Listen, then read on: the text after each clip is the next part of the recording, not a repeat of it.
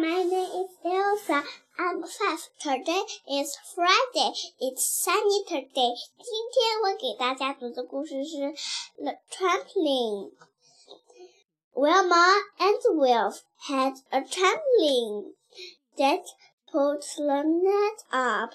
Wilma got on. She went up and down. Wilf got on. Up and down he went. Dad got on the trampoline. Up he went, but not down.